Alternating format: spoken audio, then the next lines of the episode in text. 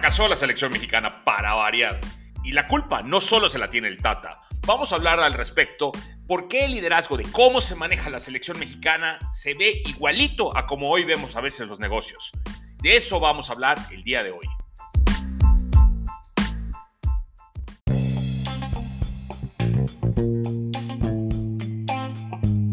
Hola líder, ¿cómo estás? Bienvenido una vez más a esta nueva temporada de tu podcast, el cual lo estoy diseñando a ti, a ti que te quieres transformar en ese líder que te gustaría tener, un líder de impacto.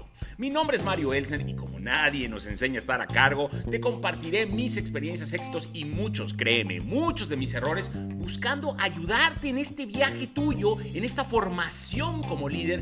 Y no importa que no tengas hoy un título o una posición, recuerda, que ser líder es una decisión y el ingrediente principal es que quieras hacer una diferencia. Ahí te la dejo y venga, vámonos al podcast del día de hoy.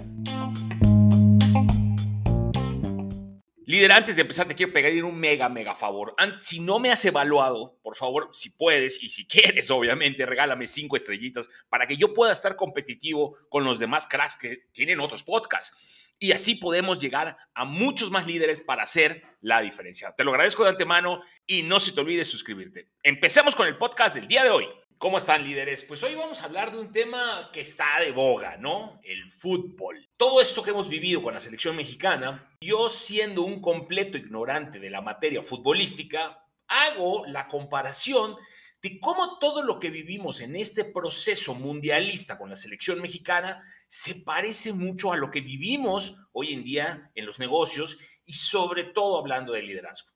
Yo no tengo conocimiento de fútbol, no sé nada de técnica y, y tampoco crean que me encanta. Pero después de todo este proceso mundialista, que claro, como buen aficionado y mexicano que soy, me genera pasión, y en muchos casos emoción. Estuve sufriendo los últimos minutos contra el partido de Arabia Saudita pensando que todavía podíamos ganar.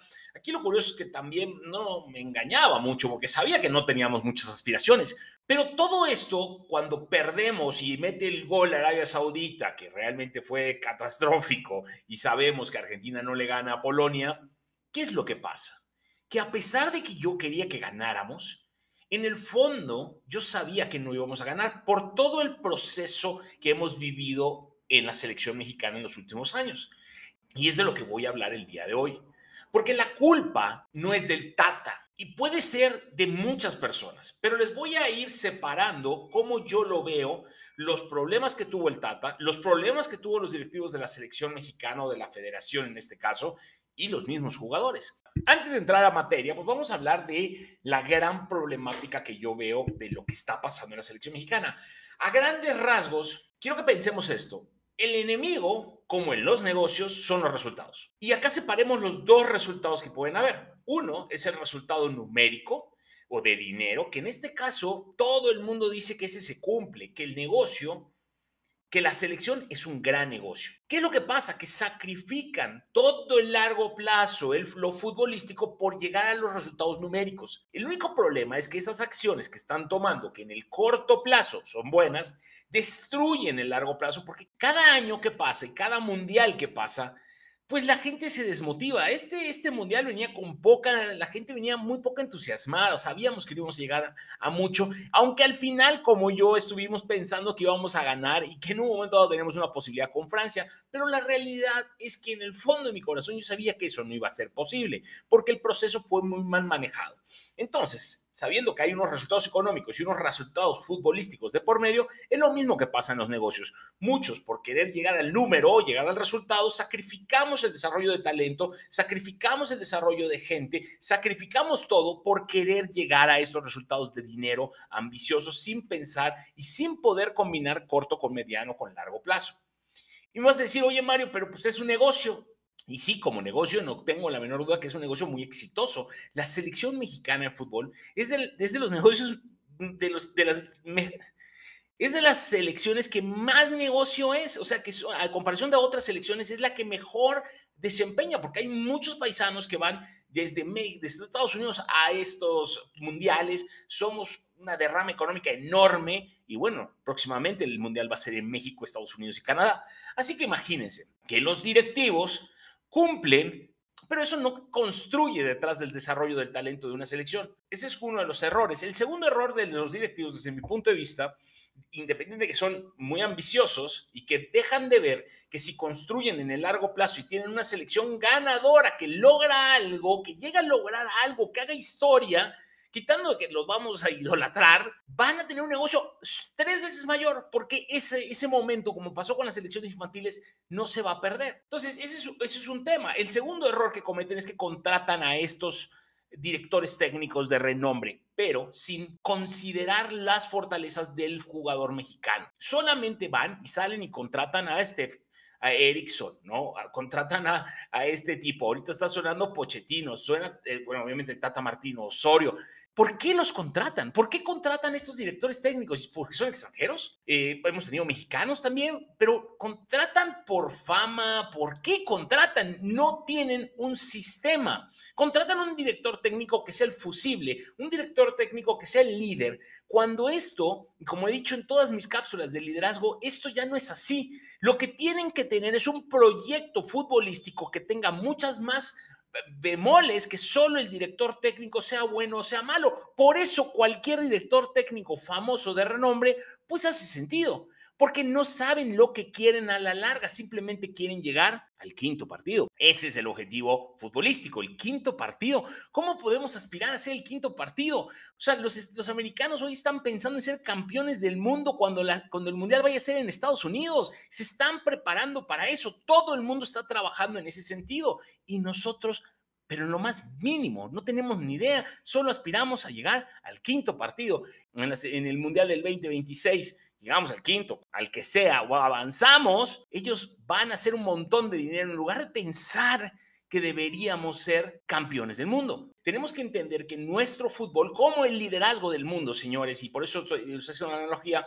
no podemos depender, nosotros los mexicanos no tenemos un Messi, no tenemos un Cristiano Ronaldo, no tenemos esta figura, que no está mal, ¿eh? créanme, que yo prefiero no tener este, este líder operativo, talentoso, porque al final todo el mundo empieza a querer jugar para ellos. Y vamos a ver si llega a ganar Portugal o a Argentina. Yo tengo mis dudas. Yo prefiero más un sistema colectivo, tipo el de Inglaterra, tipo el de Francia. E, esos son los que yo creo que son la clave, porque juegan con un sistema de juego, no detrás de un personaje. Tenemos que contratar a este director técnico que tenga este sistema de juego, que definamos cuál es el sistema de juego mexicano, el que nos conviene, el que necesitamos por las características de los jugadores mexicanos.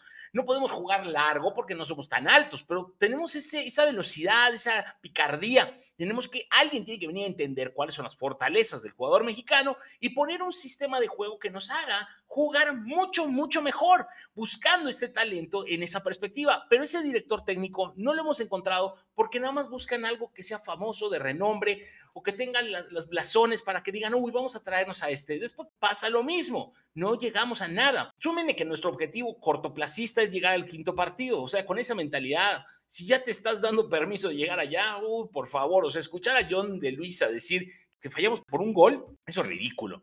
Él tiene que aceptar que todo el proceso fue un asco, desde todo el proceso de liderazgo fue muy malo. Contrataron mal al director técnico, no tienen un sistema de juego, no están dispuestos a hacer los cambios de fondo para apoyar a la selección mexicana a ser campeona del mundo. Tienen que poner todas las acciones y herramientas alineadas a este objetivo que es ser campeones del mundo. No hay congruencia entre lo, que nosotros los mexicanos queremos que ser campeones del mundo versus las acciones que estas personas hacen. Simplemente no hay, no hay un plan alineado, hay intereses que están chocando. Entonces eso es por la parte directiva. Por la parte del Tata Martino, ok, contrataron al Tata Martino. Para mí hay cuatro grandes errores en el Tata Martino como líder del equipo. O sea, quitando que la responsabilidad mayor fue de los directivos por no haber contratado a la persona adecuada, por no tener un proceso, por no tener un proyecto, etcétera, etcétera. Bueno, está bien, eso es lo que hay, contratamos al director técnico. El Tata Martino no está comprometido con nadie, estaba comprometido al principio, pues, yo creo que con la lana, pero acá lo que tenemos que buscar es gente que quiera trascender, que, que, tenga ese brillo detrás de los ojos, que quiera realmente ser un director técnico que gane un mundial, que pase la historia, que quiere que le pongan una estatua. Imagínense al director técnico que gane un mundial para México. De verdad, lo encumbran.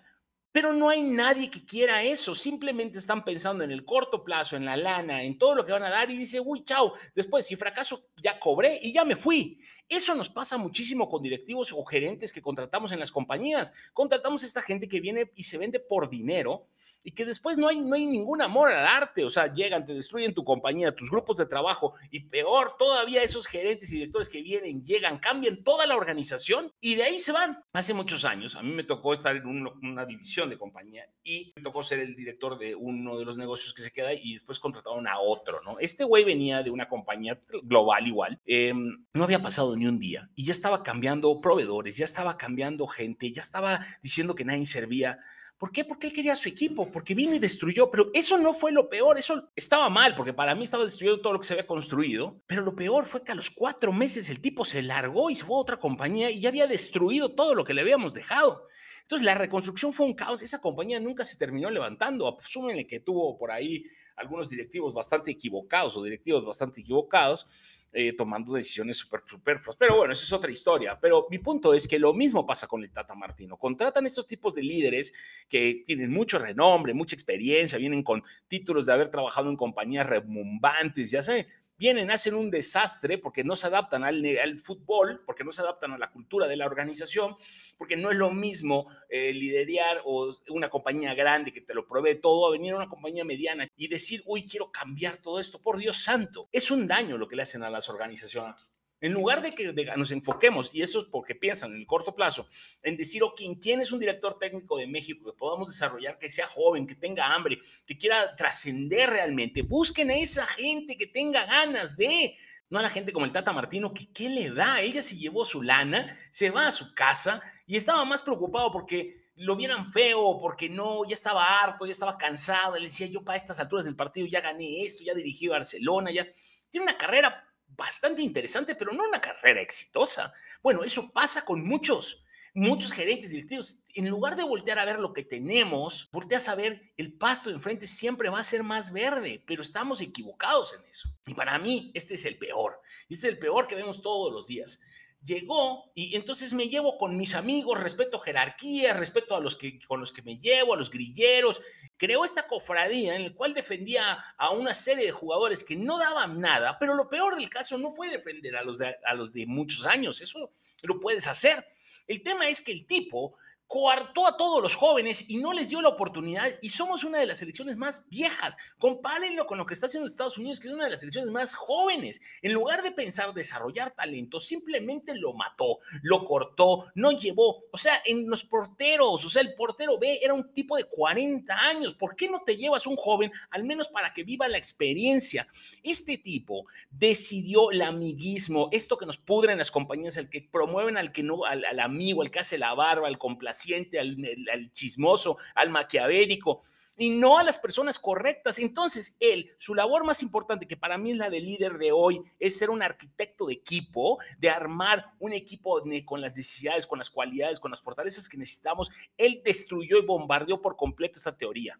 Él simplemente llevó a la gente que le convenía, a la gente con la que se llevaba, a la gente que, aunque le, que tenía el título inmobiliario, aunque no jugara nada, con todo debido respeto para el HH, no juega nada y se la cree, ah, pero eso sí está guapo ya simplemente destruyó y bombardeó toda mi creencia más importante de liderazgo, rodearte de la gente que necesitas, no de la gente que quieres, y aparte eso de los amiguismos y la grilla es una porquería. Punto número tres, el tipo llegó con una fórmula que le funcionaba hace 80 años, que como podrán ver ahorita, el fútbol cambió, ya no es el fútbol largo, defensivo, él simplemente dijo, yo juego así y yo de ahí no me muevo dijera quien dijera. Entonces empezó con que todo el mundo que le hiciera ver que su modelo de negocio, de juego, de, no funcionaba, él lo veía como crítica, lo veía como ataque, decidió no escuchar. El planteamiento fue el que hizo contra Arabia Saudita porque puso algo medio ofensivo, acomodado a, a las características de los jugadores mexicanos.